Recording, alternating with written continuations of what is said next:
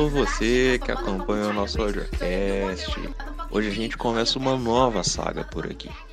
Se você está estranhando, hoje é quarta-feira mesmo, e isso aqui é um programa novo.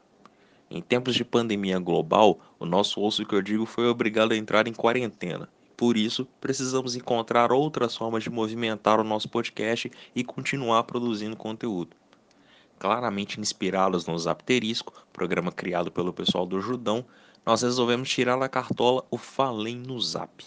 O conceito é simples. Durante a quarentena, vamos nos reunir em um grupo no WhatsApp e discutir algumas coisas. Um tema pertinente, fazer um resumo de notícias ou só jogar áudio fora mesmo, sempre tendo a música como um ponto de partida. O Falei no Zap chega também para inaugurar uma nova faixa de conteúdo em nosso audiocast, que é a quarta das séries. Assim que as nossas vidas retomarem o eixo, sabe-se lá quando, a ideia é produzir conteúdos em áudio sobre temas especiais, entrevistas e transformar isso em séries de programas. Foi por isso que você viu o S01, E01 antes da play neste programa, entendeu? Dito isso, é hora de chamar o time que participa do primeiro episódio do nosso Falei no Zap. Então, Vamos começar essa troca de áudios com as devidas apresentações e com respostas para a principal pergunta das últimas semanas. Vocês estão lavando as mãos e se cuidando por aí? Fala galera, eu sou o Ed.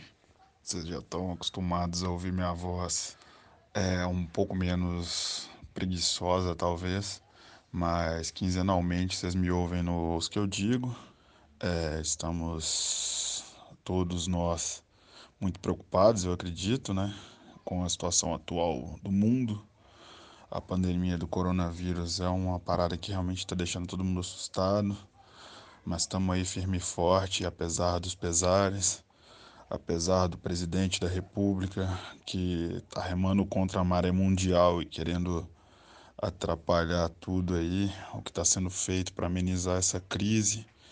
Nós seguimos firmes, acompanhando aí o mundo da música, os lançamentos, né, as questões de adiamento e tudo, que tá deixando todo mundo meio de cabelo em pé, mas é isso aí. Importante é tá lavando as mãos sempre. Eu, como um cara meio paranoico, tô praticamente tomando banho de álcool gel e vamos que vamos. É, isso aí vai passar e a gente vai voltar ao normal. Olá, pessoal. Meu nome é Bá Monteiro. Eu sou correspondente do Audiograma em São Paulo. Acho muito chique, chiquérrimo ser correspondente. Quando eu era jovem e estudava jornalismo, meu sonho era ser correspondente internacional. Então, eu tô quase lá, quase lá. Também achei incrível participar do podcast pela primeira vez. Então, é o lado bom da quarentena, né? Porque os correspondentes do audiograma de outros estados não poderiam participar em estúdio mas nessa versão à distância, no home office, a gente pode. Então, estou muito feliz de participar com vocês pela primeira vez. E, cara, eu tô de quarentena há 16 dias e tô feliz por não ter perdido minha sanidade mental. Não está sendo fácil, mas vamos que vamos, galera, vai passar. Olá, olá, gente. Meu nome é Bárbara, mas pode me chamar de Babs. Eu também sou correspondente do Audiograma em Minas Gerais e fotografo alguns shows, ah, sendo o último que eu fiz no sendo o Francisco Lombre. Ah, tô em quarentena tem mais ou menos 13 dias, morrendo de saudade de poder fotografar, conversar com gente. Aquela coisa lá de Belchior, né? Cabelo ao vento, gente jovem reunida, doendo aqui, mas a saúde em primeiro lugar. Muito feliz de poder participar pela primeira vez do podcast do Audiograma e também de um podcast de forma geral, pois eu nunca participei de nenhum outro. E vamos que vamos então, né? Oi, gente, sou o Lucas. Tô dentro de casa já tem uns 14, 15 dias, não sei mais. E ao contrário da Bárbara, acho que já perdi minha sanidade mental. Até vídeo sobre a carreira do Adam Sandler eu já assisti para passar o tempo. Então não estou bem. Mas acho que vai ser legal poder matar um pouco da saudade do site, do pessoal, aqui gravando hoje. E é isso, fiquem em casa, lavem as mãos, lavem tudo aí, igual o Ed falou. Melhor ser paranoico do que sair de casa e pecar pelo desleixo. Olá pessoal, eu sou Yuri Carvalho, representante do Audiograma aqui no Rio de Janeiro. Estou é, muito feliz de poder participar do podcast através desse novo formato, né, que a gente consegue conectar várias regiões né, do Brasil que o audiograma alcança. E eu estou aqui também de molho nessa quarentena, já desenvolvi um toque com limpeza, né, de tantos cuidados que eu estou tomando para fugir desse vírus, mas eu tenho certeza que vai ser uma coisa passageira e logo, logo todo mundo vai estar tá bem de novo. É a primeira vez que eu estou participando de um podcast, então estou muito ansioso aqui para a gente conversar hoje. Fala galera, aqui é a Julie, sou a correspondente de Porto Alegre. Isso é muito chique, eu estou achando isso sensacional. É a primeira, sou uma das novas vozes aqui do, do podcast e é a primeira vez que participo de um podcast também, assim como meu amigo aqui. A minha vida é uma eterna quarentena, já que eu trabalho de home office. E então, para mim, é só um pouco mais do mesmo a questão de estar confinado. Mas é, essa pandemia é, é, uma coisa muito louca e muito assustadora. E assim como o Ed também, já criei vários toques com limpeza, com álcool gel. Tô até bebendo álcool gel já se bobear. e é isso, gente. Se cuidem, lavem as mãos. É, lava tudo, desinfeta os objetos que venham da rua, isso é muito importante. E não vamos deixar essa coisa louca se alastrar por aí. Vamos conter esse negócio agora e não ouço o presidente. Eu falei para as pessoas se apresentarem e esqueci de fazer o mesmo, né? Eu sou o João Pereira, editor desse site Laranja, que já está no ar há 10 anos, e aquela pessoa que sempre indica o Senenger do Metallica no osso que eu digo, para quem ouve o programa com frequência. Sobre a, a pandemia, né, a minha vida não mudou tanto porque já tem uns dois anos quase que eu tô vivendo de home office. Então, nesse ponto, minha vida não mudou tanto. Mas sabe quando te impedem de fazer uma coisa? Tipo, ah, você não pode sair de casa. E aí vem uma vontade gigantesca de querer sair de casa, sabe? Sentar num bar, tomar cerveja e, sei lá, ir no cinema.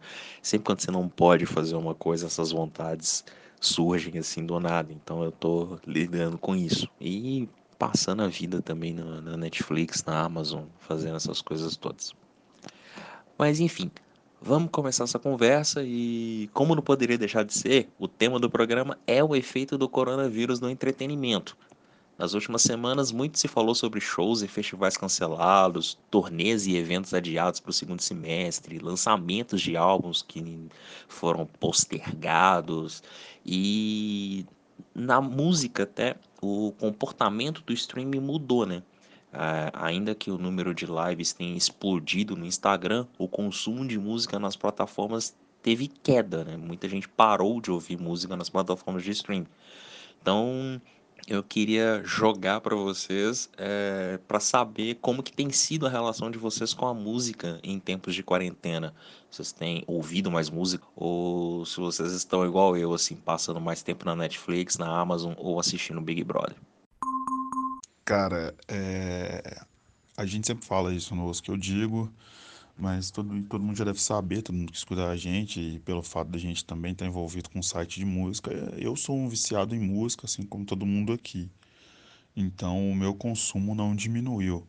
Porém, eu reparei que eu tô tendo que. Eu não sei se é por causa da tensão do momento e de querer abstrair um pouco mais assim da realidade. Eu não tô querendo me forçar a ouvir muita coisa nova e tudo. Até peguei uma coisa ou outra para ouvir do que a gente tinha combinado das pautas do, do último programa que seria gravado, né? Do último que eu digo que seria gravado antes de começar a quarentena. E mesmo assim, assim, eu tô ouvindo, aí eu me pego distraído, então não tô, não tô me enveredando por coisa muito nova, não. Até peguei o disco novo do Baco para ouvir, não gostei, parei também. Enfim, eu tô preferindo, ou eu tô, tenho ouvido ou muita coisa repetida, né, coisa que eu já ouço há muito tempo, é, ou tô preferindo ficar na Netflix mesmo, assistindo uma série e tudo. E confesso que as previsões sobre o mercado musical aqui no, no, no Brasil no segundo semestre, assim como tudo que vai acontecer né, no Brasil é, depois que essa epidemia passar, de certa forma, me preocupa bastante. é, sobretudo aqui que a gente já tem, tem um, uma, uma administração pública que meio que subjuga a cultura é, por motivos que eu não, não vou entrar aqui agora para não ficar um pouco é, cansativa essa discussão, mas assim é, são pessoas que, que colocam desde de sempre, né? colocaram desde sempre a cultura em segundo plano, que, que nos governam e para resgatar é, isso tudo, né, para catar os cacos depois dessa pandemia, vai ser necessário assim um investimento brutal, uma atenção muito muito muito muito grande é, para essa área que eu acho que infelizmente com a atual conjuntura a gente não vai ter. Bom, gente, é, seguindo esse comentário do Ed, que eu achei bem importante, é, de fato, assim, o streaming ter caído, eu não sabia desse dado, tá? Fiquei sabendo agora e fiquei surpresa, porque eu imaginei que estando em casa e tendo mais tempo, as pessoas fossem ouvir mais música. Também tem muita gente que não pode ouvir música no trabalho que é uma vida muito triste. O meu pai é caminhoneiro. Eu nunca esqueço um dia que ele falou assim para mim: "Ah, filha, minha vida é boa porque eu trabalho ouvindo Led Zeppelin". Que ele bota o radinho lá no caminhão e dirige o dia inteiro ouvindo o som que ele gosta, né? Ele não tá no escritório, ele põe o som que ele quer no último volume e trabalha feliz. Eu posso trabalhar ouvindo música, não em todos os momentos, mas posso, e é uma coisa que eu faço muito. Eu também escuto muita música no caminho de ida e volta para o trabalho. E como eu moro em São Paulo, esse trajeto pode levar uma hora, duas horas. É bizarro, né, gente? A gente sabe que, que é assim. Então, talvez pensando agora por isso tenha caído o consumo, porque as pessoas não estão mais se deslocando. Então, não escuta Spotify no ônibus, no carro, enfim, não escuta mais no trajeto de, de deslocamento casa-trabalho. É, eu percebi, assim, falando da minha experiência pessoal, eu tenho escutado mais os meus discos de vinil, porque eu tô em casa. E eu não paro em casa nunca, né? Eu trabalho bastante, então eu não posso chegar em casa à noite e botar o disco, é, faz barulho e tal. Então eu costumo ouvir só de fim de semana e pouco. Agora que eu tô em casa, e eu termino o expediente, eu já tô em casa, eu não chego tarde, então eu tenho rodado mais os meus vinis, assim. E eu acho que eu tenho ouvido menos streaming também. Por isso, né? Porque eu escuto físico, né? Ou eu escuto no meu computador pessoal, que eu tenho uma biblioteca de MP3 ridiculamente vasta. É, e tem muitas coisas que eu tenho no meu computador que não tem nos canais de streaming, não tem no Spotify e derivados. Então eu tenho ouvido minha coleção pessoal de MP3, que no trabalho eu não tenho. Tenho ouvido em casa os meus vinis, que também fora de casa não dá. Então talvez seja uma explicação, né? Eu não tinha pensado nisso ainda.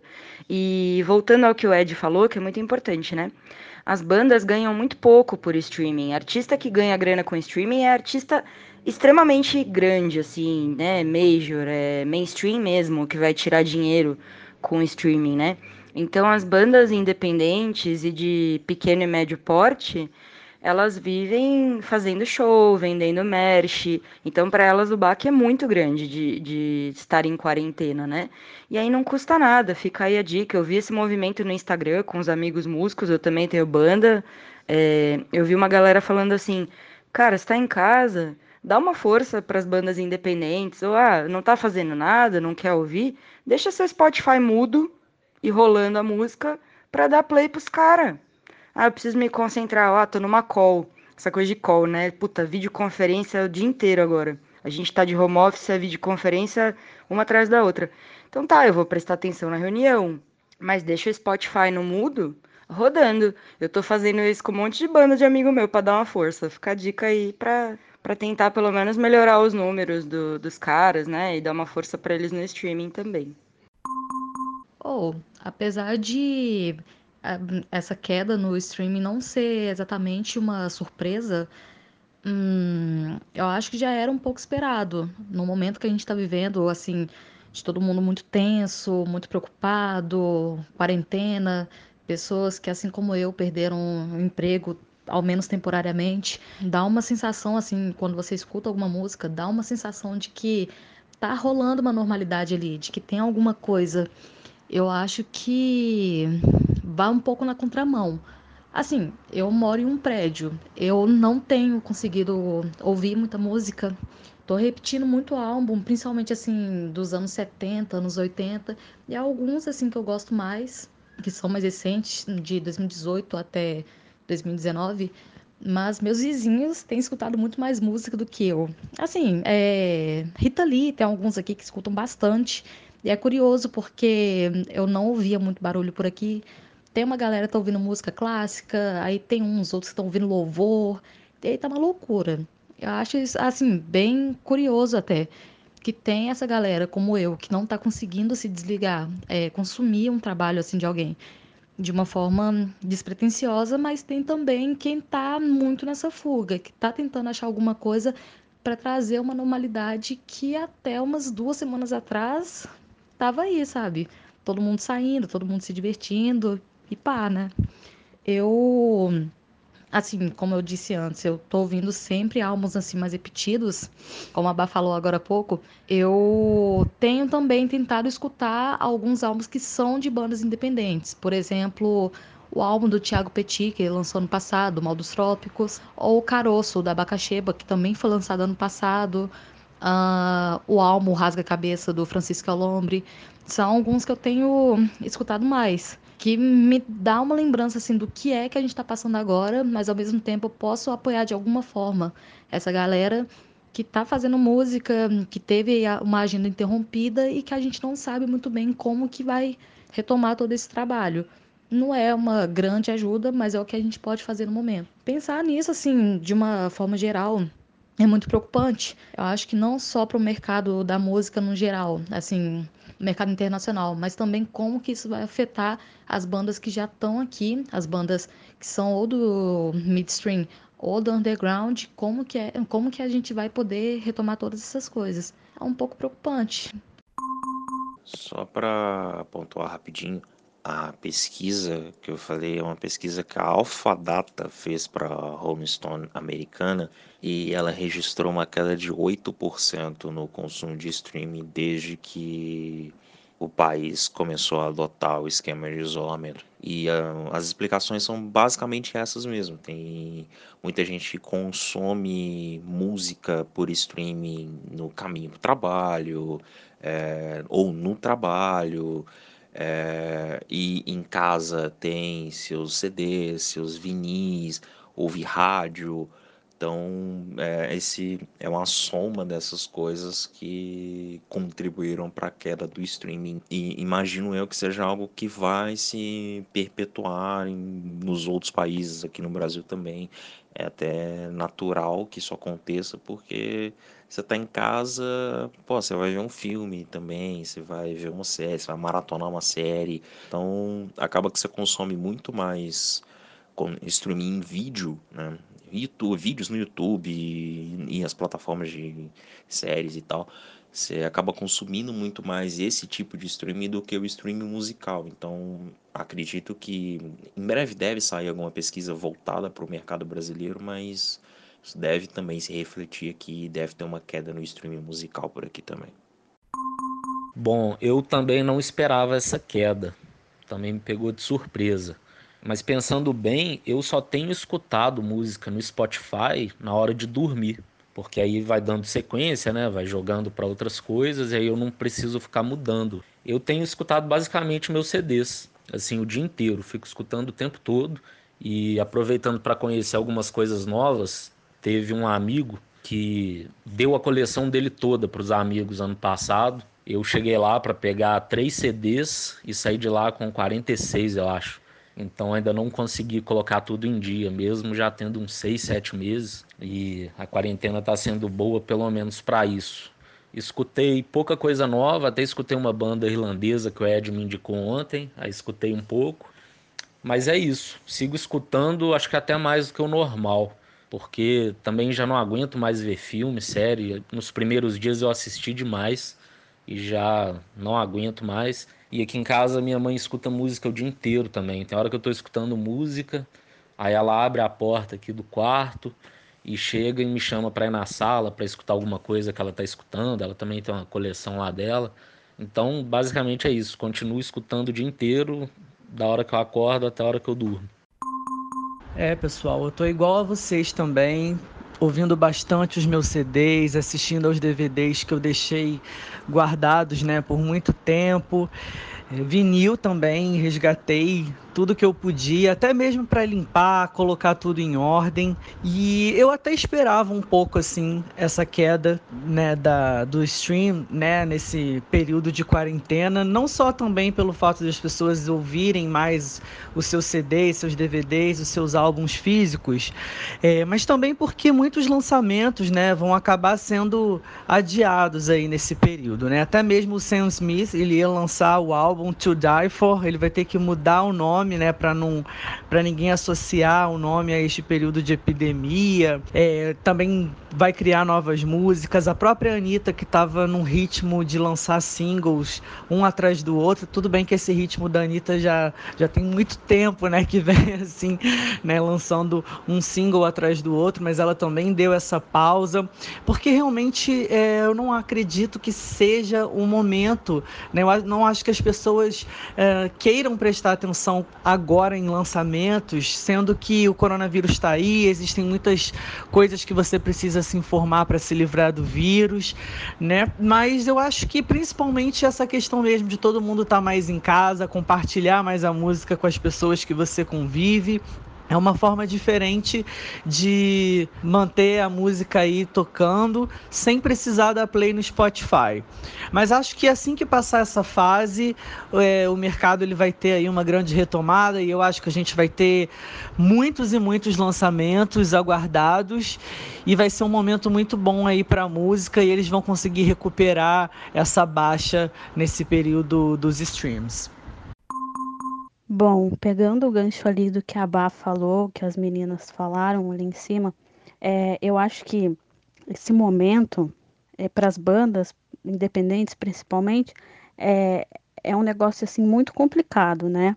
Eu falo isso porque tenho pessoas próximas, eu já tive banda também, e tenho amigos da Austrália agora que tem uma banda e eles estavam, eles conseguiram fazer uma live stream de um show lá, com todos os devidos cuidados que eles, eles tiveram que tomar para fazer essa live e, e, poder abrir uma arrecadação, porque fazem 10 anos que eles trabalham só com isso e quando aconteceu o, o coronavírus, isso veio como um, é, uma pedra mesmo, assim, sabe? Uma bomba é, na cabeça deles e acredito que de muitos músicos ah, que, assim como eles, vivem só é, da música. Então, é, é, eu tô fazendo o mesmo também, eu tô lá dando aquele stream.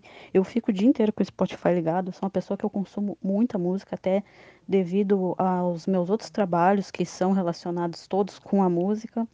É, uma coisa que eu tenho feito um pouco mais, que eu não fazia antes, é escutar mais podcasts e também consumir música pelos canais de música uh, da VH1, por exemplo, que passa muito clipe antigo.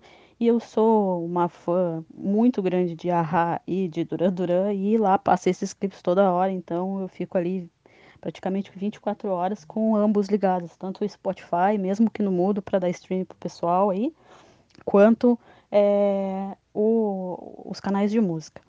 Eu invejo, digo que invejo as meninas aí, o pessoal que tem vinil, porque eu realmente gostaria, mas infelizmente o meu espaço aqui não me permite mas eu sou uma grande colecionadora de música e tenho muitos CDs e tal.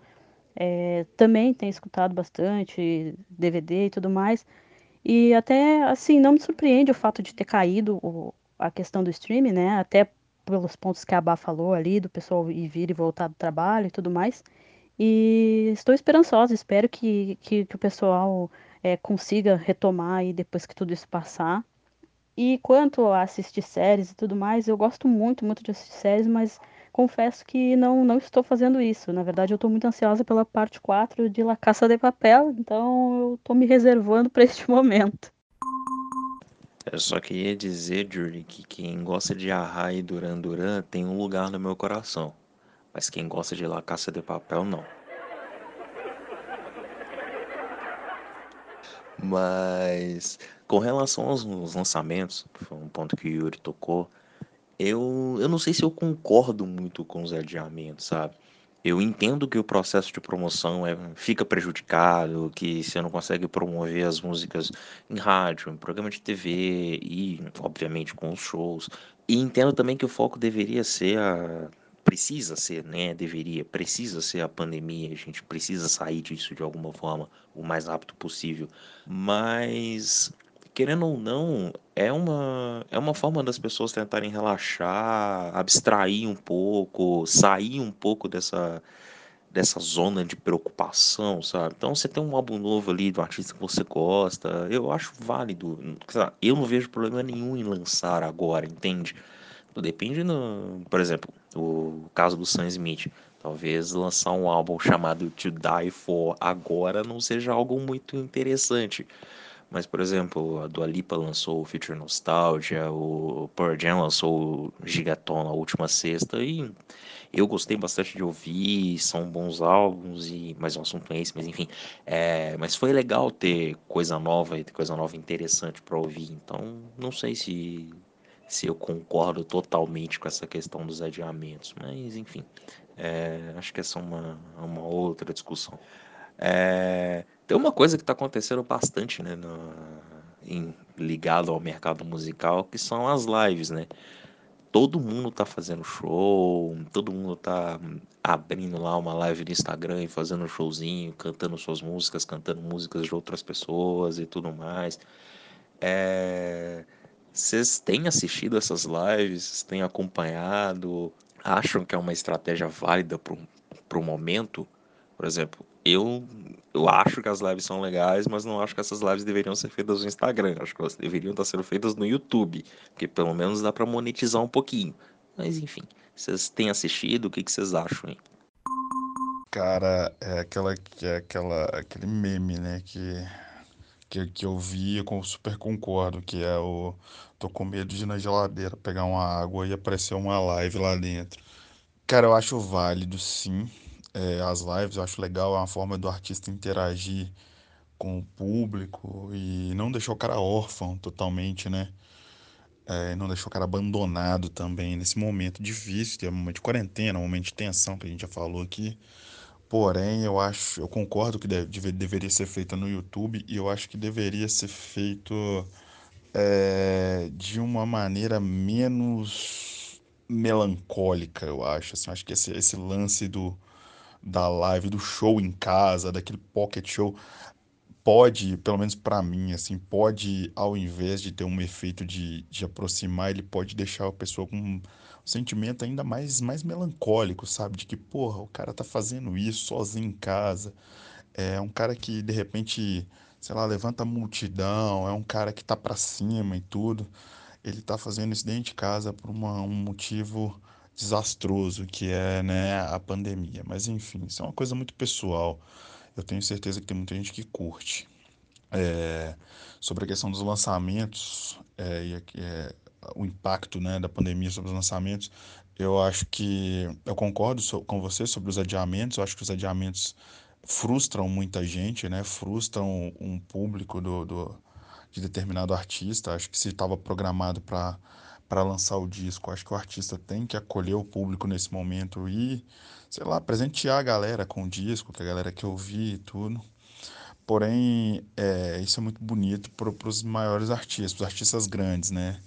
Como as meninas falaram acima, a Babá tocou, a Ju tocou também, a questão do, de bandas pequenas, né? Bandas independentes, artistas menores, né? Que estão lutando aí é, eu tenho certeza que essa pandemia não vai impactar em nada é, nos lucros do Ozzy, por exemplo, que lançou disco novo agora, enfim, é, de bandas que de bandas maiores que lançaram discos, mas o próprio Jonga, que já é um artista gigante, enfim, lançou disco recentemente, não vai ter é, é esses lançamentos tão impactados.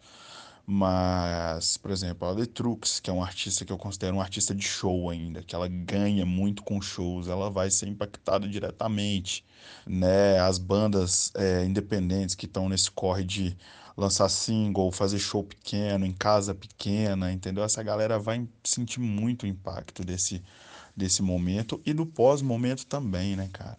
E eu já vejo isso com, com, como uma esperança, talvez, para uma pós-pandemia, e eu vou entrar nesse detalhe um pouco mais para frente a respeito de bandas pequenas com lugar, locais pequenos. É, eu acho que isso vai ganhar uma certa força com, com né, nesse, nesse escada que a gente vai ter, nesses degraus que a gente vai ter que galgar no pós-pandemia, porque vai ter uma relutância do grande público em se reunir para grandes eventos após né, o susto do coronavírus. E isso acho que pode dar uma certa, uma certa força, um certo respiro para as bandas menores e para as casas menores. De novo, Ed levantando pontos muito importantes e interessantes da gente refletir. É, eu acredito que no segundo semestre é, vai ter uma disputa por agenda, né? Porque todos os eventos que aconteceriam nesses meses de março, abril e maio estão sendo adiados. Por outro lado, a gente sabe que o Brasil também vai perder muito show, né? Isso tem saído na imprensa, muitos produtores estão falando disso, porque realmente é quando voltar ativa, os artistas gringos vão dar prioridade para o mercado deles, que é a América do Norte, Europa, né? Então ali é, pensando assim, primeiro semestre de 2021, provavelmente ainda vai ser fraco de show grande e gringo por aqui. E aí seria um nicho para as casas menores e artistas independentes terem mais público, porque os eventos acontecem, mas eles geralmente não enchem muito, né? E aqui em São Paulo, pelo menos, a gente tem uma disputa de agenda ferrenha, assim. Em um fim de semana você tem 20, 30 eventos rolando, um monte de show, é impossível frequentar tudo e é difícil escolher. Então, todo sábado tem dois, três shows rolando só da cena independente. então, eu acredito que talvez se abra aí um nicho para as bandas menores explorarem. Ao mesmo tempo, eu tenho medo de ver casas de show quebrando, principalmente locais pequenos que abrem espaço para banda independente, autoral e tal.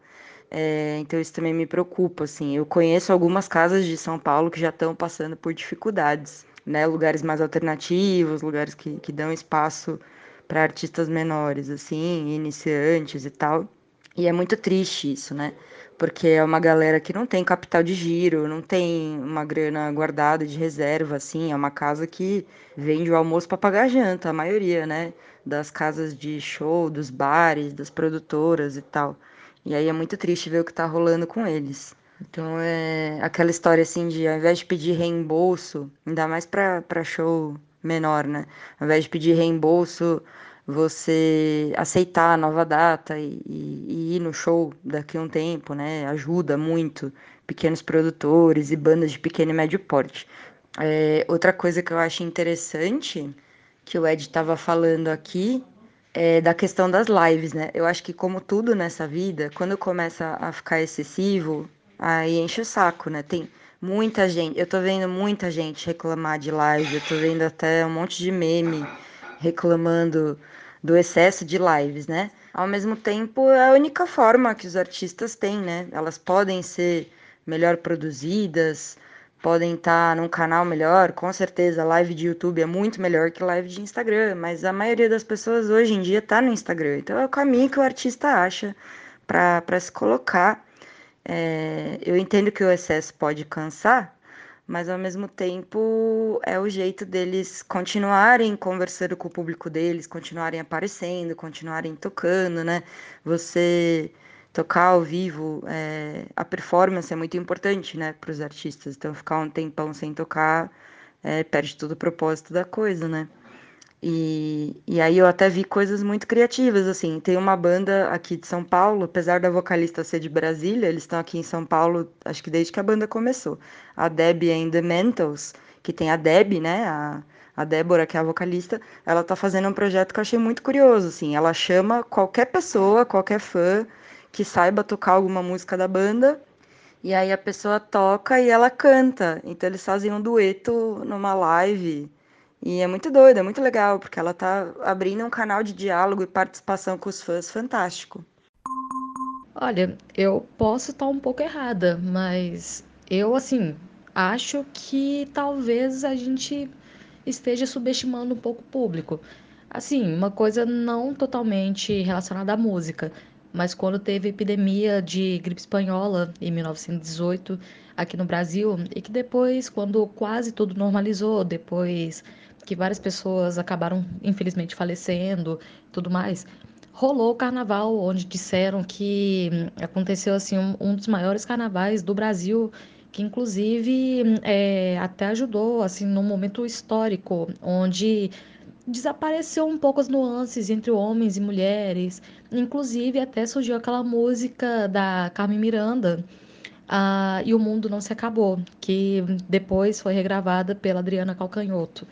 Eu acredito assim sim uh, vai ter um baque é, de festivais de bandas estrangeiras. O Brasil certamente não vai estar agora no segundo semestre de 2020, não vai estar nesse circuito, mas eu acho que pode sim rolar uma aquecida, é, como a Bárbara e o Ed já disseram, pode rolar uma aquecida com bandas independentes ou bandas menores brasileiras, ou talvez até é, da América Latina, não sei.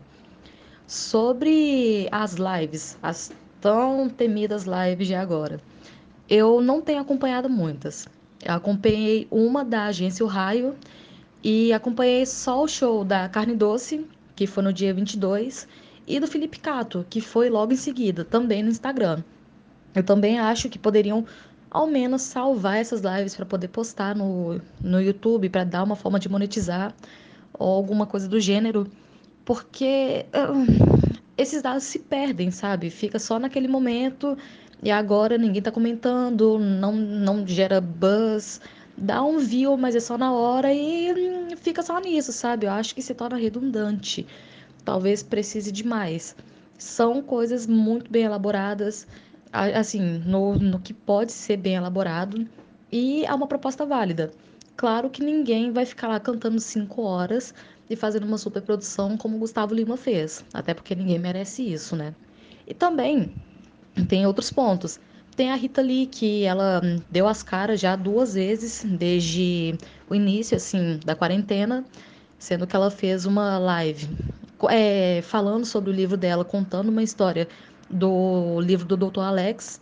Foi muito fofo, foi incrivelmente fofo. E o Porta dos Fundos também fez uma live com ela no domingo, agora.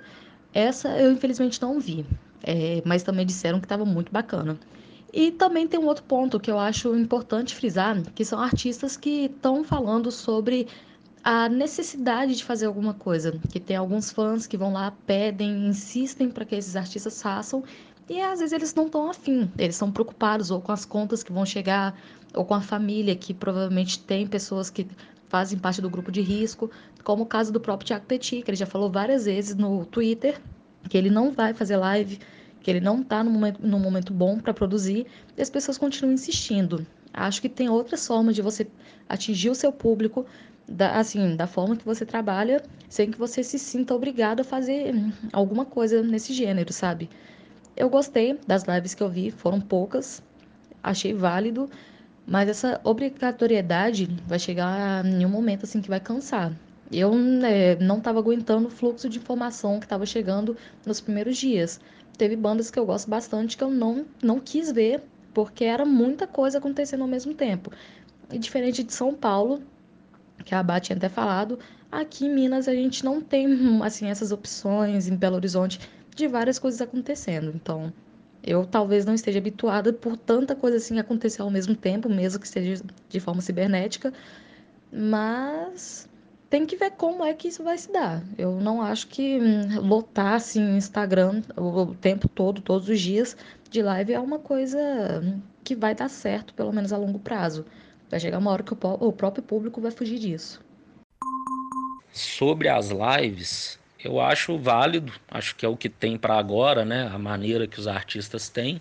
Então tudo bem, acho legal. Mas não tenho acompanhado, porque quem me conhece melhor aí, né, principalmente o John e o Ed, eles sabem que eu não sou nada assim de redes sociais, nem tenho Instagram, Facebook, fiquei com ele desativado um tempão, não acompanho quase nada, então não tenho visto, só vi uma matéria com algumas, eu vi o cara do Coldplay fazendo e vi mais alguém que tinha nessa matéria, agora eu não lembro quem. E acho que vai ficar assim aquela coisa meio banal também, o pessoal vai querer fazer o tempo todo, vai ficar chato, mas paciência. Sobre as bandas pequenas, eu não tenho muita esperança. Vou torcer para queimar a língua e até quero ouvir aí os outros argumentos também, lógico. É, o Ed falou que quer voltar nesse assunto, né? O que eu acho, assim, com boa vontade, talvez as bandas que já têm um pouco de reconhecimento podem ter uma ascensão ali, mas as bandas realmente pequenas eu já perdi as esperanças, assim, principalmente em BH. Aqui é, a cultura de banda cover é muito forte, é uma coisa até chata. O que a gente vê, assim, muitas bandas que já eram famosas, vamos dizer assim, né, no, principalmente circuito do rock aqui, continuam as mesmas, não tem, sabe, nada muda aqui, não varia. E mesmo que ela, assim, que as bandas menores, né, as bandas autorais consigam dar uma levantada ali e tal, eu acho difícil disso manter, sabe? Eu acho que é uma coisa bem cultural nossa. Eu acho que assim que as bandas grandes começarem a voltar, a coisa vai ser como já era antes. Então, não crio muita esperança quanto a isso, não. Mas vou, igual falei antes, vou torcer para estar tá bem errado. Eu tenho acompanhado bastante as lives que vem acontecendo. Até vi uma que foi transmitida coincidentemente através do, do próprio site da Fox News, que foi o iHeartRadio, que aconteceu é, né, nessa semana, e reuniu diversos artistas de diversos segmentos musicais, né? Só que realmente eu acho que nesse ponto, é, essa live do Instagram, que é o que a gente está até comentando bastante, que está acontecendo de forma excessiva, é, já é algo que os artistas eles fazem naturalmente, né? Num período fora de, de pandemia. Então, eu, por exemplo, sou muito fã de música pop e eu, quando paro para assistir, né? Quando o artista vira e fala, olha, eu vou fazer uma apresentação ao vivo, eu espero alguma coisa um pouco, eu espero que é algo vá além simplesmente da voz e do violão. Eu imagino que seja de fato é, nem que seja um, uma apresentação de garagem. Eu sei que não é possível fazer isso com banda e tudo mais, mas eu acho que isso que acaba saturando um pouco mais. O formato da live que está acontecendo agora no Instagram é muito similar para todo mundo. Então você já já sabe que vai ser o artista cantando, fazendo aquele pocket show, como né, os amigos mencionaram aí anteriormente. Vão fazer esses pocket shows, vão cantar as principais músicas ali no violão. É isso aí, tchau. Então, eu, eu não consigo entender muito assim qual é a necessidade dos artistas grandes fazerem isso, é, a não ser como forma de simplesmente entreter as pessoas ou, claro, fazer aquela promoção para ganhar mais seguidores. Já em relação aos artistas independentes, é, eu acho que nesse momento, qualquer forma de divulgação, não só nesse momento, mas sempre, né? Qualquer forma de divulgação é super válida, seja no Instagram, se eles puderem fazer alguma transmissão de vídeos de, através do YouTube, porque realmente é, eles precisam mostrar que eles estão ali no mercado porque não vai ser é, um. Eles não vão ter um banner gigantesco no Spotify quando você abrir é, o aplicativo dizendo: olha, temos um novo lançamento do artista independente tal. É até uma pena, eu acho que, de acordo com os algoritmos aí, tinha que ter alguma coisa similar também para divulgar, né? Tem que ter, tinha que ter um espaço para esses artistas independentes é, aparecerem mais nessas plataformas grandes, né? Quando você escuta escuta com frequência determinado artista. Mas eu acho que é, é, preciso sim o artista, principalmente independente, divulgar. Eu sei que às vezes pode parecer extremamente cansativo, mas é aquilo, né? Cada um vai lá, assiste aquilo que realmente né, é, é do seu interesse. Mas eu acho que é importante, principalmente para os artistas independentes, estarem aí fazendo bastante transmissões e mostrando que o trabalho dele está na ativa para quando as coisas voltarem ao normal, é, eles estarem ainda ali, né, mostrando o seu lugar e conseguir lotar, né, fazer os seus shows de forma também independente, conseguir juntar um público bacana. Ainda mais hoje que com o stream tudo é muito novo, toda hora tem um novo lançamento, é muito fácil você deixar de lado aquilo que você é, ouvia há pouco tempo, porque né, o consumo é muito maior. Então eu acho, eu acho super válido. Realmente poderia ser no YouTube, numa plataforma que você tenha como guardar esses, esses vídeos, né, esses registros. Mas eu acho que é uma forma de entreter também no Instagram está valendo também.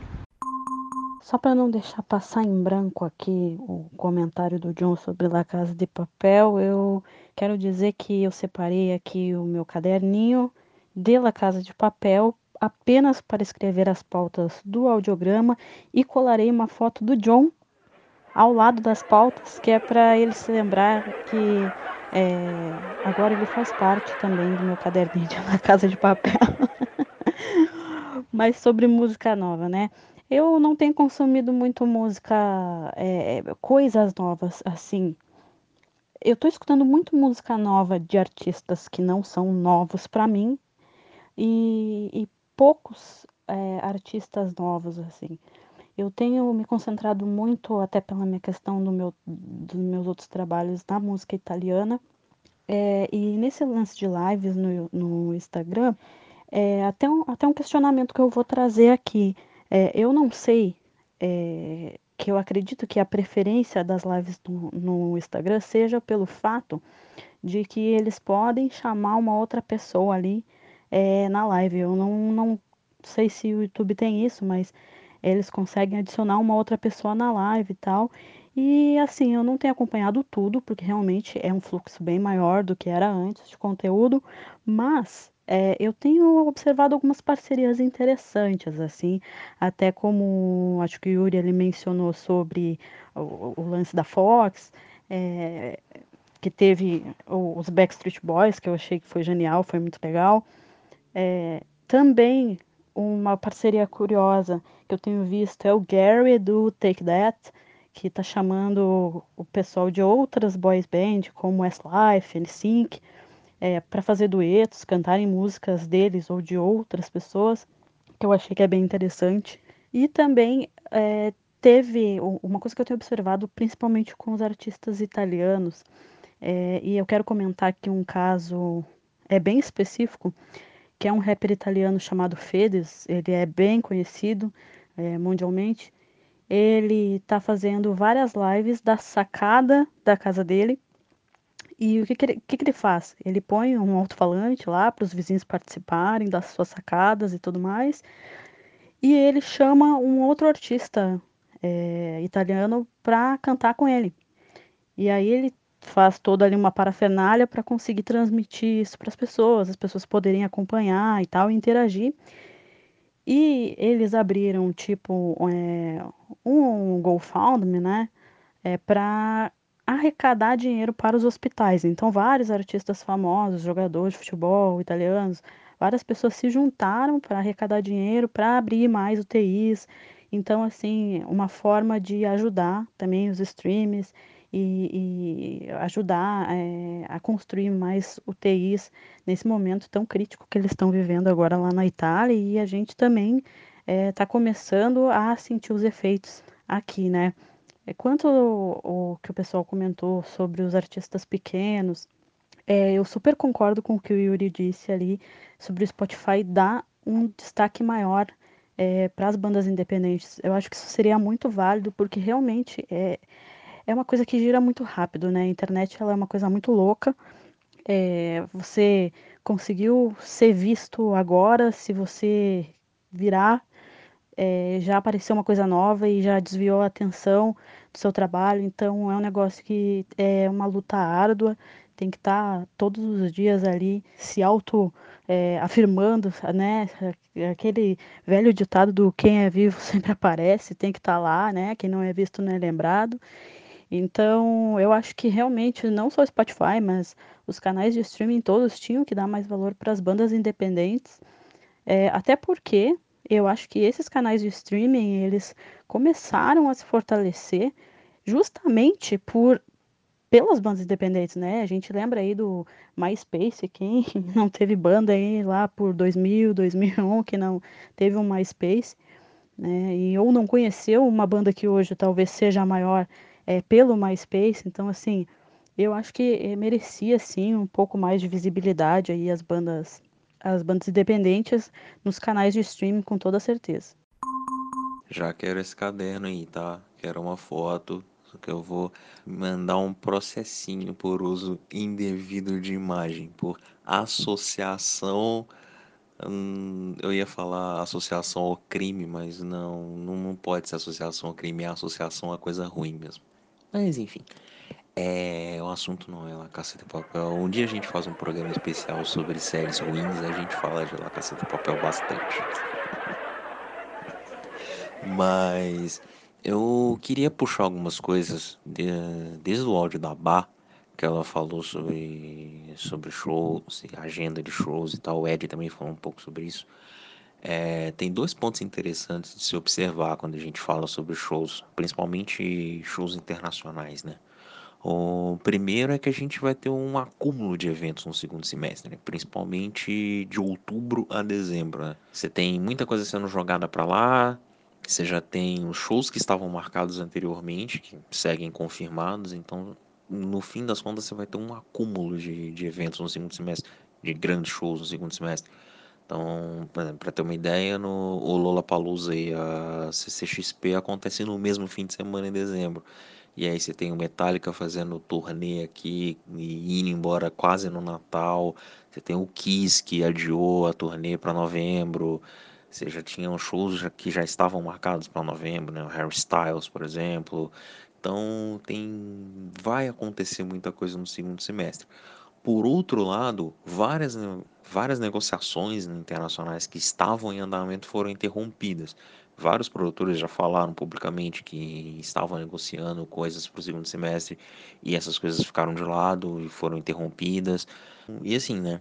Além, do, além da priorização né, do mercado norte-americano e europeu, que é uma coisa que vai acontecer inevitavelmente pelos artistas internacionais, tem a questão da economia local, né? Como que, como que a gente vai sair desse, dessa pandemia é, economicamente falando?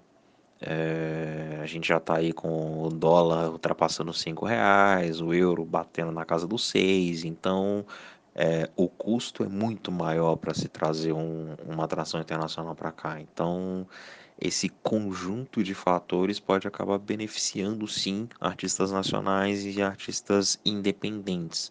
Resta, resta saber como que as produtoras, principalmente as grandes produtoras, vão trabalhar com isso como que, por exemplo, como que a Live Nation vai lidar com isso, como que a Time for Fun vai lidar com isso. Eles vão abraçar o mercado nacional, vão abrir espaço para bandas independentes, ou vão, sei lá, observar o mercado acontecer, ou observar as produtoras menores tentando fazer os corres e tentando fazer as bandas voltarem à ativa de uma forma mais intensa, sabe?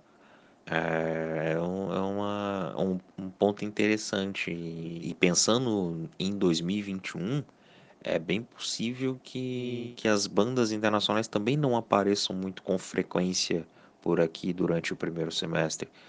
E que o mercado fique bem, bem morno em questão, pensando em nomes internacionais. E, enfim, é, vale essa vale essa questão. Imagino que, que as bandas internacionais vão, ó, que as bandas nacionais, os artistas nacionais vão acabar ganhando mais espaço no, no mercado, principalmente ali no, durante o primeiro semestre de 2021, pensando em produtoras grandes. Para produtoras pequenas, acho que assim que se abrir o mercado, vão se trabalhar e tentar fazer eventos e tentar botar as bandas para funcionar, botar as bandas, trazê-las de volta ativa para ver se, se, o mercado dá uma aquecida. Mas antes de, de encerrar, eu só queria jogar duas perguntas rápidas para essa última rodada de, de comentários. A primeira é como contribuir com os artistas nacionais e fazer com que eles consigam se manter nesse período de pandemia. Vocês já falaram do consumo de streaming e tal, mas como efetivamente, sei lá, é, comprar coisas da, das bandas, é, não pedir reembolso de ingresso, como que a gente consegue contribuir com os artistas nacionais para fazer, pelo menos eles se manterem nesse período de incerteza? E a segunda pergunta é: vocês acham que a pandemia pode mudar a forma como as pessoas consomem música atualmente? Ou o mercado vai simplesmente continuar como ele é hoje em dia? Bom, cara, é... quem ouve, quem eu digo sabe que eu falo demais, né? E esse formato que a gente está testando hoje, que eu tenho gostando bastante, está me forçando a ser sucinto. Então vamos lá. É... Como ajudar as bandas, né? Nesse, nesse período de pós, que vai ser o pós-pandemia. Cara, é complicado, porque ninguém sabe o que, que vai ser do Brasil. Você falou muito bem, eu não vou ficar repetindo sobre que é, sobre como que a gente vai, como que o vírus, né, como que a pandemia vai deixar o Brasil economicamente, como é que vai ficar cada classe, né, depois dessa do impacto final, né, da, da pandemia, quando o negócio explodir mesmo, como que vai ficar é, cada classe dentro do, do, do, do, seu, do seu poder de consumo depois disso. É aquilo, né, cara? Se você puder, não devolva o ingresso. Se, é, se você puder, e se você não tiver comprado o ingresso ainda, compre ingressos, vá em shows, entendeu? Tente, é, principalmente shows pequenos, em casas menores, tem sempre a banquinha do cara que tá tocando lá. Vai lá, compra um CD, compra uma camisa, sabe? Consuma nas formas de streaming. É, se for festival maior, já falei, não de, tente não devolver ingresso. Se puder, compre ingresso para ir em shows, nem que seja de bandas grandes, porque está movimentando uma, uma estrutura toda. Né? Quando você vai no show do Metallica, você não está pagando só o Metallica, você está pagando a produtora que trouxe o Metallica, você está pagando o ambulante que vende a cerveja na porta, você está pagando eh, o funcionário que ajuda na montagem do palco, que às vezes né, depende daquele trampo de, de show a show, que às vezes nem é carteira assinada, enfim. Você movimenta uma engrenagem gigantesca é, por trás do evento que muita gente não se toca a respeito disso. E eu acredito também que, que artistas maiores, artista brasileiro, porque quando a gente fala de ajudar banda nacional, basicamente fica redundante a gente falar que é banda independente, porque as bandas consolidadas no Brasil e os artistas grandes, eles são nichados mesmo, sabe? Eles estão ali, pelo menos a gente aqui de BH sabe que, por exemplo, o Caetano vai fazer um show, é, vai vir em BH, então provavelmente ele vai fazer um show no Palácio das Artes. Um Djavan, né, ou sei lá, artistas grandes em geral, até o próprio Humberto Gessinger teve aqui esses dias, fez um show no Palácio das Artes. Enfim, são shows para um público um pouco diferente, entendeu? Que é um público que paga mais caro, que gosta de um show de teatro. Eu acredito que esse tipo de evento ele não vá sofrer tanto impacto. É, agora, artistas menores que vão em casas pequenas, eles vão precisar mais do que nunca de apoio da gente. Eu concordo até com o que o Lucas disse, que aqui em BH a gente tem uma cultura muito grande de banda cover, né, de casa de tipo circuito do rock, que, né, valoriza muito essa coisa de, de cover mesmo, essa coisa chata, mas eu sou um cara veterano em show aqui em BH, de, de casa pequena, então eu vi muita coisa legal surgindo no Granfinos, né, que é um espaço pequeno, agora tem Autêntica, a gente teve vários festivais, quando Sensacional era um festival pequeno, ele mostrou muita banda legal pra gente, quando tinha, existiu Conexão, que eu sempre falo que era o melhor festival de BH, eu vi muita gente nascendo ali, muito artista legal, se, se tipo assim, ter, ganhando público aqui de BH por isso. Eu acho que o caminho é bem por aí, sabe? As produtoras locais, as produtoras pequenas, elas vão voltar a trazer shows de bandas bem undergrounds, de artistas menores para cá e vão fazer, vão alimentar o público. Porque querendo ou não, a galera aqui em BH, igual a Bar falou que São Paulo é 3, 4, 5 eventos por final de semana, aqui não, cara, aqui um evento é realmente um evento.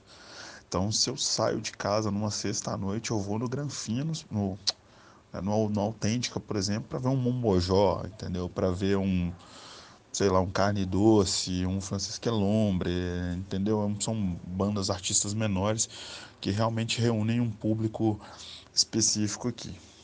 E eu acho que o caminho é por aí, eu boto muita fé nesse, nesse ressurgimento no pós-pandemia. E sobre a segunda pergunta que você deixou no ar, que eu acabei não respondendo no outro áudio, Eu acho que a pandemia vai mudar só a relação de consumo com a música, ela vai mudar a nossa relação de consumo, ponto, sabe? Com qualquer coisa. Eu acho que vai ser uma a redescoberta é, mundial de como consumir as coisas. A gente vai se dar conta de que, pelo menos a minha esperança é essa, é, de ter um consumo mais consciente, de aprender o significado real do necessário e do supérfluo, entendeu? Eu acho que é, essa pandemia ela vem como uma, uma espécie de, de, de catarse nesse sentido. Eu acho que na, a música é, não vai ser uma exceção, não. Acho que o pessoal vai aprender realmente a valorizar as coisas menores e dar valor pro pro artista pequeno, sei lá, sabe, para os eventos menores. Acho que isso vai, vai impactar diretamente, sim, no pós-pandemia. Eu posso estar viajando um pouco com uma esperança demais na humanidade, mas acho que é, esse período vai trazer uma renovação geral para tudo, sim.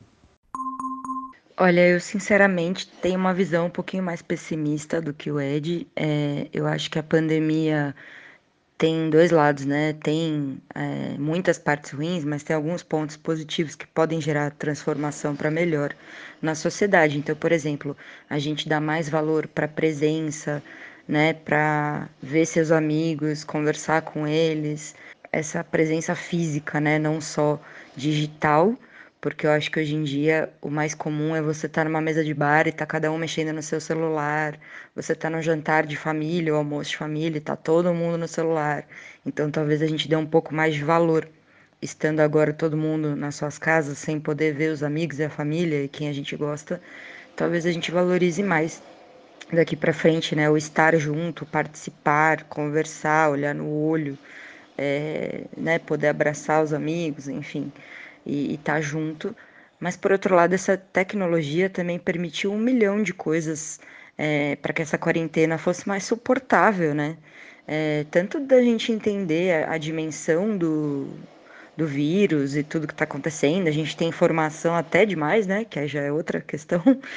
Mas é, se não fosse pela tecnologia, imagina onde a gente estaria agora, sem poder conversar com ninguém, sem poder trabalhar remotamente, sem poder ter entretenimento, escutar música, ver filme, se informar, ler. Então, ela nos proporciona muitas coisas. E o consumo a música é, tá dentro disso, né? Você pode ver seus artistas tocando na sala da casa deles, você pode conversar com eles via redes sociais, você pode escutar um monte de banda no streaming é, e também aproveitar é, que você está em casa para resgatar o consumo físico de música, né? Então tudo tem os dois lados. Mas pensando muito racionalmente, eu acho que essa pandemia vai trazer um baque econômico que vai atrapalhar bastante o setor da cultura, que no Brasil já está muito fragilizado, né? A gente perdeu o Ministério da Cultura, é, a gente vê é, uma falta de suporte do governo para qualquer tipo de arte, né? E a música está se ferrando muito nisso. E aí vem um baque desse, porque a música é um mercado que vive de eventos. Então, sem poder fazer nada, é, isso vai dar tanto um prejuízo imediato, que a gente está tendo agora, quanto uma crise financeira que vem depois, né? Então, a gente vai ter aí produtoras com dificuldades financeiras, casas de show com dificuldades financeiras, turnês de artistas gringos é, vão vir menos para o Brasil, movimentar menos esse mercado. As pessoas, muitas pessoas estão tendo dificuldades financeiras também, muita gente está perdendo emprego, está ganhando menos, muita gente que é autônoma é, desacelerou bastante o, o mercado. Então, assim, a gente vai ter uma crise social e econômica, isso é fato. É, vai ter esse efeito backlash, né, esse efeito de ressaca, é, quando terminar a quarentena, com certeza. As pessoas vão estar tá sedentas por sair, por interagir com pessoas, poder ir num barzinho, poder ir no show. Mas ao mesmo tempo, as pessoas vão ter medo de estar tá num lugar com aglomeração de gente, as pessoas vão ter medo de ter contato é, e as pessoas vão ter menos dinheiro.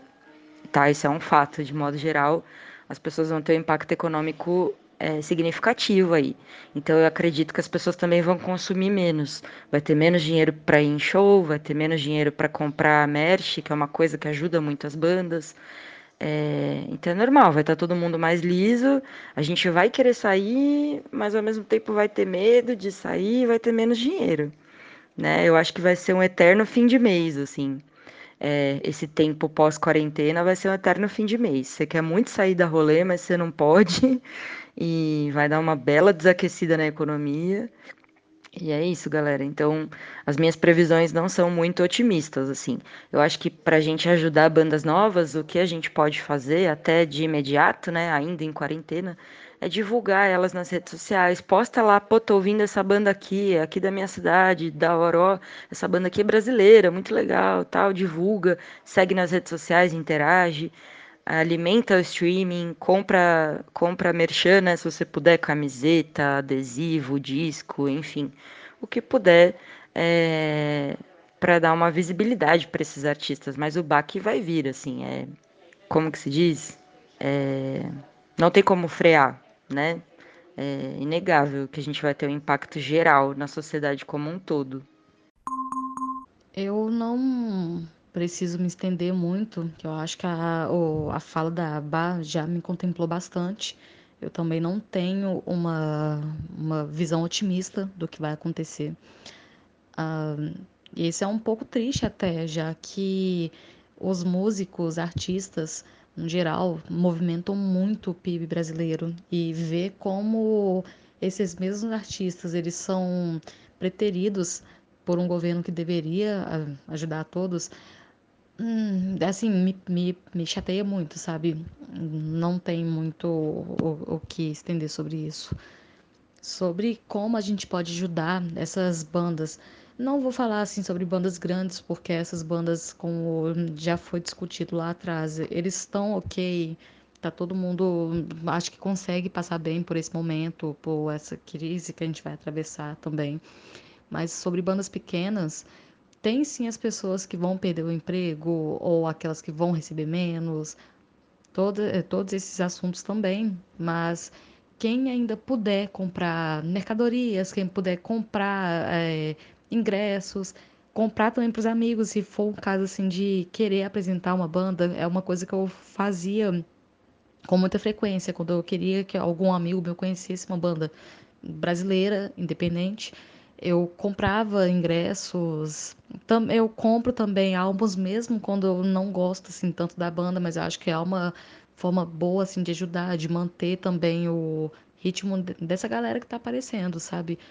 Divulga em rede social o máximo que vocês puderem. Assim, pode ser chato mesmo, seja chato pra caralho. Vai lá e fala lá do, do infeliz da banda o tempo todo, porque isso aí faz muita diferença.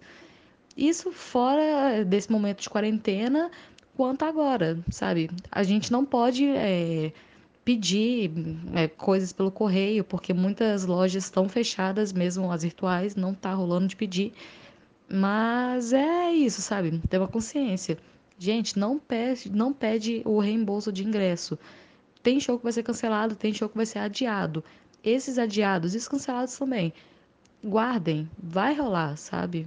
Ah, não, acho que não é o momento da gente desesperar e ter atitudes assim que só contemplam a nós. Acho que a gente está no momento que a gente tem que pensar num coletivo.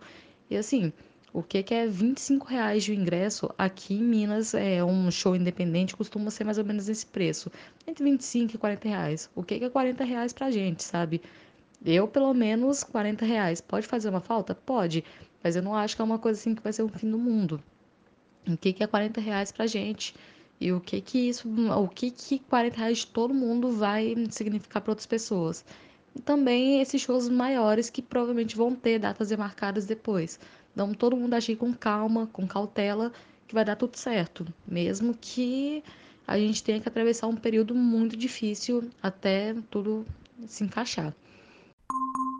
Na questão da ajuda de bandas, eu acho que é bem o que já foi dito mesmo, assim, de consumir, de escutar, de indicar. Até achei bem legal a dica que a Bárbara deu, acho que foi a Bárbara, né? Que falou que deixa o som de bandas independentes aí rolando, mesmo quando ela não pode escutar.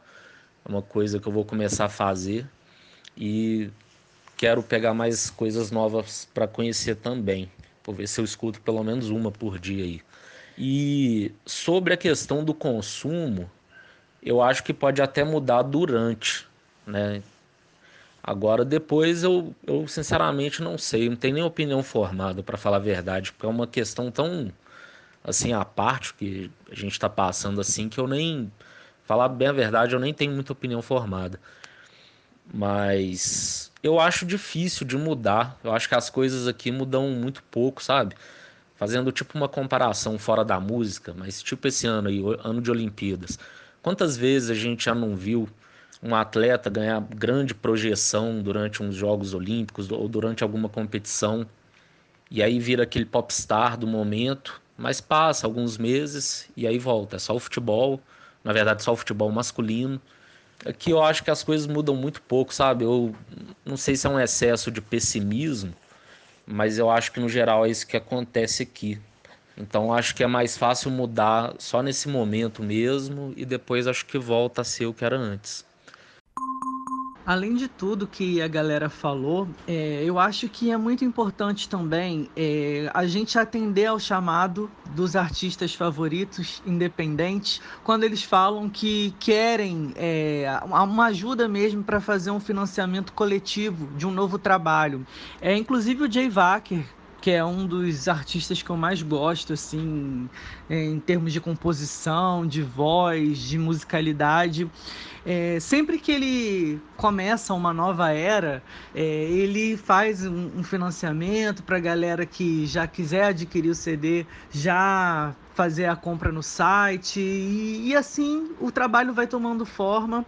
Acredito que muitos artistas, muitas bandas é, queiram fazer isso nesse momento que não se pode fazer show, mas dependendo a criatividade pode estar aí rolando solta. Então, se rolar a oportunidade de ajudar no financiamento coletivo, para esses artistas desenvolverem os seus próximos projetos. Já é uma forma super legal de ajudar, é, além, claro, de tudo que todo mundo falou. E se comprar também é, o álbum, continue dando os streams, porque isso vai ajudar bastante mesmo. E, claro, não posso deixar de fazer uma menção honrosa ao audiograma que dá o espaço para essas bandas independentes e artistas independentes aparecerem de forma tão brilhante é, e eu mesmo prometo, se você estiver ouvindo esse audiocast e tiver uma banda independente e entrar em contato é, com um audiograma através do site, mande o release, mande o seu material.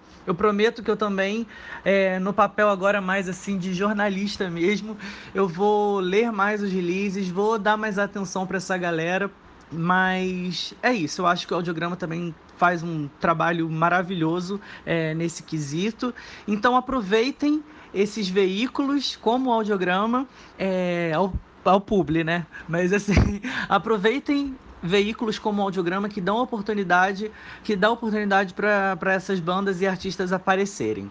Então mande seu material porque em algum momento a gente vai conseguir ver, vai conseguir desenvolver e ajudar também nessa divulgação.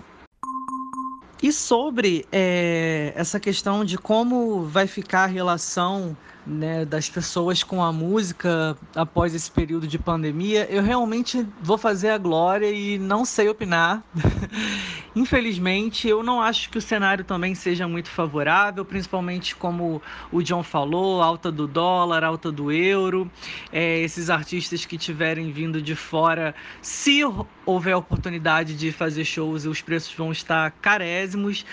Mas eu realmente não, não sei como vai ser esse comportamento. Eu só acho que todo mundo vai valorizar ainda mais cada momento, cada oportunidade de ir num show. As pessoas não vão ficar naquela de, ah, esse artista faz show toda semana, então eu vou deixar para assistir na semana que vem. Não. Assista o quanto antes, quando você puder, aproveite esse momento, porque a gente não sabe como vai ser né, logo ali na frente. Então, no mais é isso mesmo. Eu acho que a gente tem que aproveitar as oportunidades que a gente tiver de assistir os artistas e, e dar apoio para aqueles que, mesmo que tenham que fazer alguns shows mais simples em determinado momento aí para frente, sem grandes é, tecnologias e grande equipe, eu acho que esses artistas eles vão precisar de apoio também nos shows ou pocket shows que eles fizerem.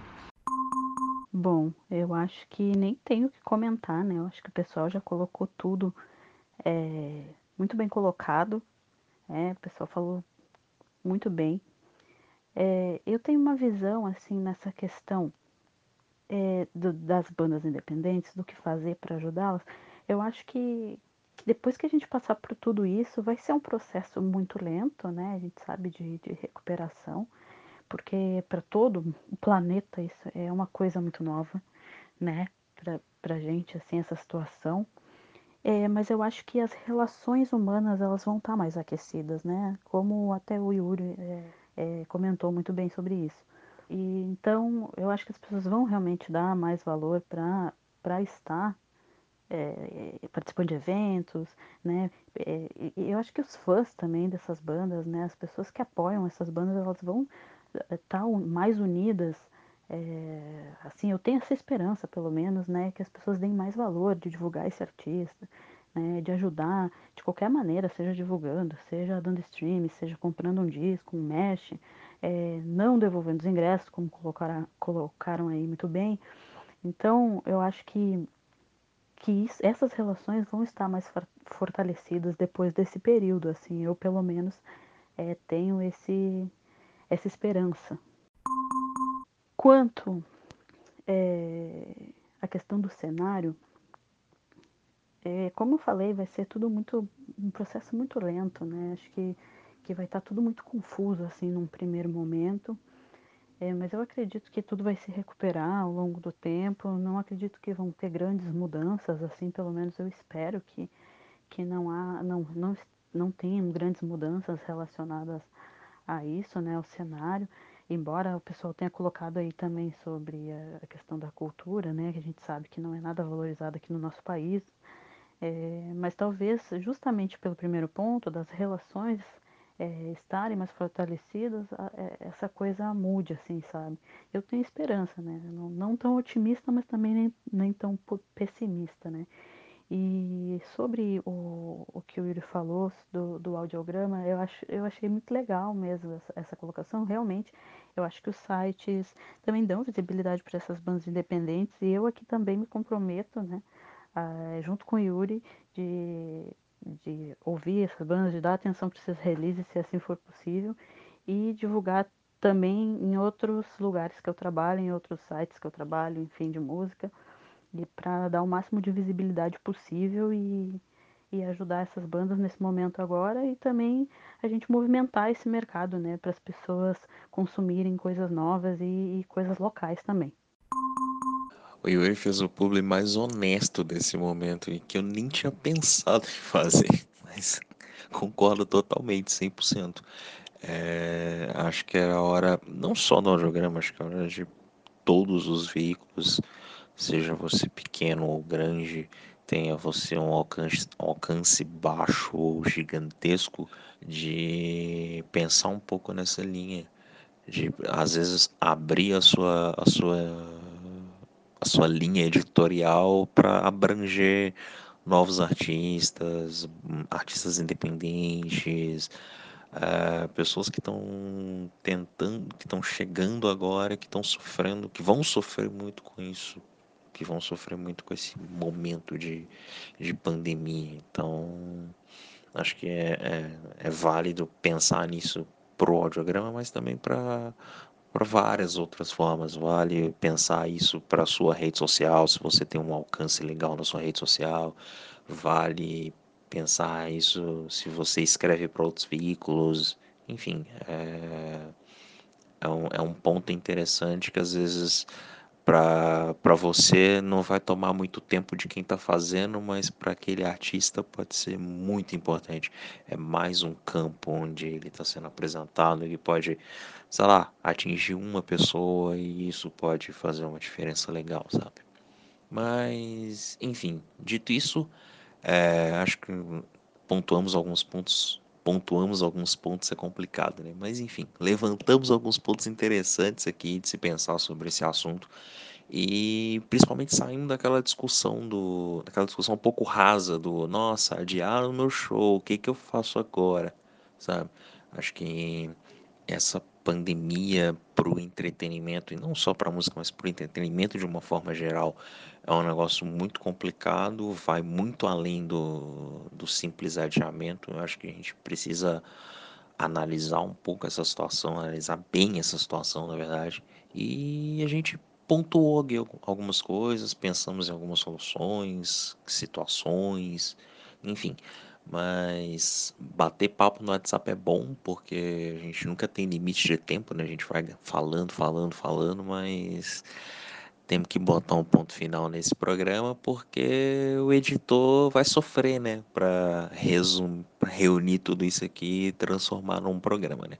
Então, como diria um belo programa de televisão que todos nós assistimos, é hora de dar tchau. Muito obrigada a todo mundo que escutou o nosso podcast interestadual, home office, é, feito pelo Zap, né, gente? Que não é essa tecnologia unindo as pessoas de todos os lugares do mundo. Estou é, muito feliz de participar desse podcast finalmente. Vou até fazer uma hashtag John, deixa nós falar, porque quando passar a pandemia e voltar a gravar no estúdio, poderia ter de vez em quando os episódios com a galera que, que não é de BH, né? Mas foi muito bacana, muitas ideias importantes aqui para a gente refletir. Beijão para todos. Bom, galera, então é isso. Foi um prazerão gravar com vocês esse piloto, né? Esse primeiro programa que com certeza vai ser mais um sucesso aqui da Central Audiocast. É, valeu demais, gente. Muito obrigado por tudo. E eu acabei saindo como otimista, né? Eu sou um cara sempre pessimista, acabei saindo como otimista a respeito da, da, da, da futura, do futuro da cultura e dos shows, né, especificamente no Brasil. Eu espero que é, o que eu disse se torne uma profecia, tomara. E é isso, galera. É, ouçam coisa nova, agora mais do que nunca. Meu recado é sempre esse, mas agora mais do que novo, valorize as coisas novas, as bandas menores. É isso aí, até mais. Tchau. Valeuzão aí para todo mundo que ouviu. Estou é, muito feliz de ter participado do primeiro podcast da minha vida. John, libera aí para a gente fazer mais, hein? Porque, sei lá, né? Vai que não rola de novo. Não sei como é que vai ser. Mas estou realmente feliz de ter assim, debatido com nossos colegas aqui. Pontos bons, pontos ruins, ruins principalmente, né? E a gente vai sair firme e forte dessa aí, tudo mais. Hum, e é isso aí, viu, gente? Um forte beijo aí para vocês. Eu ia falar forte abraço, mas não é na forma que eu gosto, não. Então, um grande beijo para vocês e muito obrigada por terem acompanhado até aqui. Gente, maior prazer aí falar com todo mundo. Tinha gente que eu ainda não conhecia, conheci a maioria, mas muito legal mesmo. Formato novo que eu achei legal demais. E só para não deixar de cutucar o Ed, que é uma coisa que eu tenho hábito de fazer, eu escutei a indicação que o Ed me deu ontem e ele não falou nada da indicação que eu, que eu dei para ele ontem. O Ed é sempre enrolado e nunca escuta as coisas que eu indico. Só para constar. Abraço de novo para todo mundo e não surtem na quarentena. O Lucas deu um recado agora que realmente foi para mim. Não vou surtar na quarentena. Vou tentar. então é isso aí, John, Ed, Bá, Bárbara, Lucas, Ju, obrigado. Super legal trocar com vocês. Já estou me sentindo BFF de todo mundo. Todo mundo que curtiu aí, é, ouviu o podcast. Maneiro, tomara que a gente tenha novas oportunidades. John, deixa nós falar, tá bom? Beijão para todo mundo aí. Até a próxima. Gente, foi um prazer imenso participar do podcast. Eu amei. John, Deixa nós falar, já tá lançada a hashtag e vai ser muito legal ter outra oportunidade de participar, adorei mesmo. Apesar de xingarem as minhas séries, né? Mas tudo bem. é, vai ser muito legal participar novamente. Muito obrigada a todo mundo que ouviu. E é isso aí. Se cuidem e a gente vai sair mais forte dessa. Beijão. Quem vê vocês levantando essa hashtag deve pensar que eu sou a pessoa mais tirana da face da Terra e que eu não deixo ninguém participar do podcast. E não é assim, não é assim. É, são só opções que a gente teve para facilitar o processo. Mas aí veio uma ideia legal como essa e tá todo mundo participando. Eu já levantei a bola para gravar em podcast em São Paulo, mas ninguém faz nada, ninguém falou nada. Então, vou só deixar isso aí no ar, vou só deixar isso aí no ar. Mas enfim, fim de papo no falei no Zap por hoje. Logo logo a gente volta com um novo episódio e não se esqueça, lave bem as mãos, cuide de você, de quem está do seu lado, fique em casa e se precisar sair, tome todas as precauções necessárias para evitar a disseminação do coronavírus. Se cuida bastante nesse momento de pandemia. Se respeite e respeite o próximo. E, claro, não se esqueça de acessar audiograma.com.br podcast para encontrar todas as informações desse novo programa, os episódios antigos do Não Ouço Que Eu Digo, quer dizer, do Ouço Que Eu Digo, que agora não ouça porque não está tendo programa, mas enfim, é, lá você vai encontrar todas as informações do nosso audiocast e também siga o audiograma nas redes sociais, tudo barra ou arroba audiograma, como você preferir, ok? Então é isso. Agora eu vou ouvir aqui um dos meus álbuns preferidos, que, é, que não é o Serenga do Metallica. Dessa vez eu vou falar do Respect Yourself, álbum do Bruce Willis. Então, beijos, abraços e até mais. Coronavirus! Coronavirus!